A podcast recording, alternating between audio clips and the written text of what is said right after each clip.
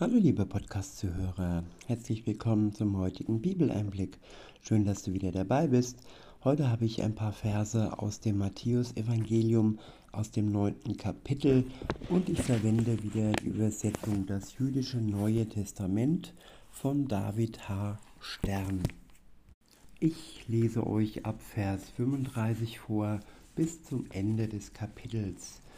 In Vers 25, äh, 35 heißt es, Jeschua ging in alle Städte und Dörfer und lehrte in ihren Synagogen und verkündete die gute Nachricht vom Reich und heilte alle Arten Krankheiten und Gebrechen. Als er die Massen sah, hatte er Mitleid mit ihnen, denn sie waren gequält und hilflos wie Schafe ohne Hirten. Ich wiederhole, als er die Massen sah, hatte er Mitleid mit ihnen, denn sie waren gequält und hilflos, wie Schafe ohne Hirten.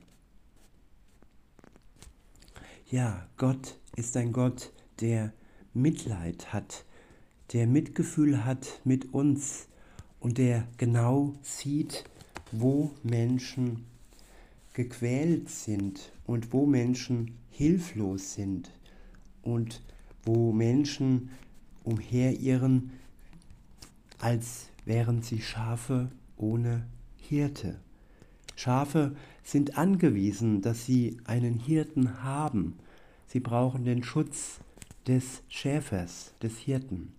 Und so brauchen auch wir einen Führer, einen guten Führer. Es gab schon viele schlechte Führer in der Welt, die uns verführt haben und die ja gesteuert waren vom Bösen, vom Teufel und nicht von Gott.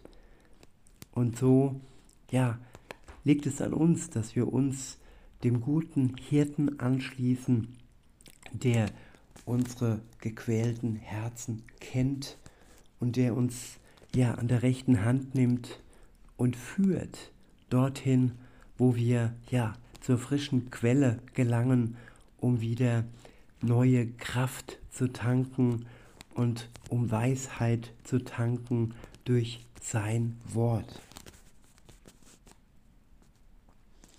Weiter heißt es, und er sagte zu seinen Talmidi, zu seinen Talmidim, Talmidim und Talmidim heißt äh, Jünger. Er sagte zu seinen Jüngern, die Ernte ist reich, doch der Arbeiter, doch der Arbeiter sind wenige. Die Ernte ist reich, doch der Arbeiter sind wenige. Ja, es ist wichtig, dass wir das Wort Gottes in die Welt bringen mit der Hilfe Gottes. Jesus war der Erste, der die gute Nachricht seines Vaters in die Welt getragen hat, und als er wieder zurück in den Himmel gefahren ist, hat er seine Jünger beauftragt, diesen Dienst weiterzuführen. Er hat sie in die Welt geschickt, nicht nur zu seinem Volk, sondern ja, in die Welt, nach Rom, nach Griechenland, nach Italien. Und das Evangelium hat sich in der ganzen Welt verbreitet, wie ein Same, der gepflanzt wird in den Acker. Und die Menschen ohne Samen, ohne die Frucht Gottes, ja, sie werden gepflanzt mit dem Samen Gottes. Und dazu sind ja Menschen nötig, die sich gebrauchen lassen von Gott, von seinem Geist und den Samen in die Welt bringen. Ich wiederhole, die Ernte ist reich, doch die Arbeiter sind wenige. Betet, dass der Herr der Ernte Arbeiter aussenden wird, die seine Ernte einbringen. Ja, wenn wir Frucht bringen, wenn der Same Gottes sein Wort in uns Frucht bringt, dann bringen wir Ernte für Gott ein, dann bringen wir Ertrag für ihn. Und dann wächst die Gemeinde Gottes, dann wächst Israel und ja, das Ziel kommt immer näher, dass Jesus Christus wiederkommen kann zu seinem Volk, zu dem wir dann auch gehören, denen ja wir eingepfropft sind in den Ölbaum, wo ja am Anfang die Juden alleine waren, aber wie Jesus wieder zurück in den Himmel gefahren ist, dann begann die Mission in der Welt bei den anderen Völkern.